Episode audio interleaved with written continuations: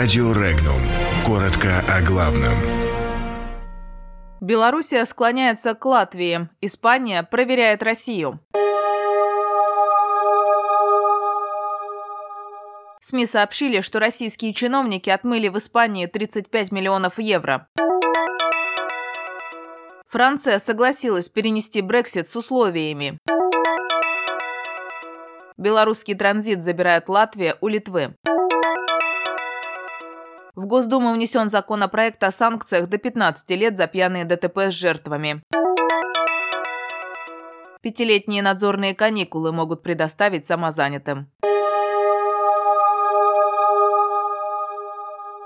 Испанская прокурорская служба по борьбе с коррупцией представила в Национальной судебной коллегии запрос на расследование легализации в стране 35 миллионов евро из 203 миллионов долларов, принадлежавших инвестиционному фонду американца Уильяма Браудера и незаконно присвоенных российскими чиновниками, сообщает испанское издание ABC. Как пишет СМИ, расследование этого дела в России стоило жизни адвокату-финансиста Сергею Магнитскому, который умер в российской тюрьме. С тех пор эти события получили известность как дело Магнитского и отразились на Европейском Совете, США, а также Испании.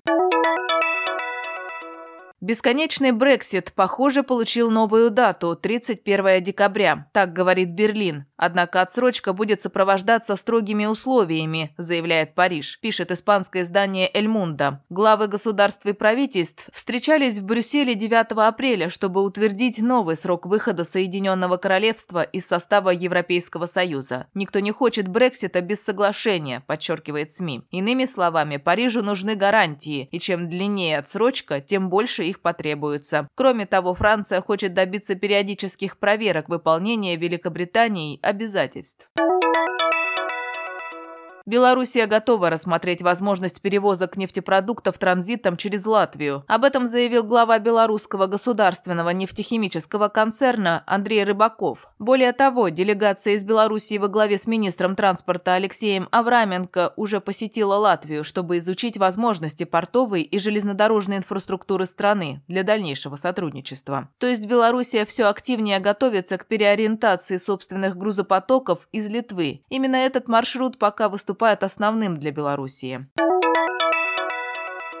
Законопроект об ужесточении уголовной ответственности за совершенное в состоянии опьянения ДТП, повлекшее человеческие жертвы, внесла в Госдуму группа депутатов и членов Совфеда. Предусматривается ужесточение наказания в случае причинения тяжкого вреда здоровью от 3 до 7 лет лишения свободы, сейчас до 4 лет. Гибели человека от 5 до 12 лет лишения свободы, сейчас от 2 до 7 лет. В случае гибели двух и более лиц от 8 до 15 лет лишения свободы, сейчас от 4 до 9 лет. Кроме того, предлагается ужесточить наказание за совершение в пьяном виде аналогичных преступлений на железнодорожном, воздушном, морском и внутреннем водном транспорте и метрополитене.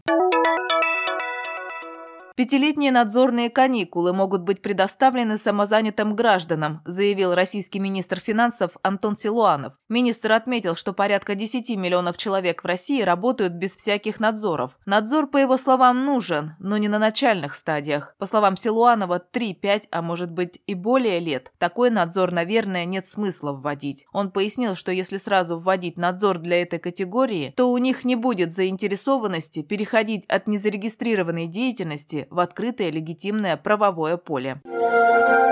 Подробности читайте на сайте Regnum.ru.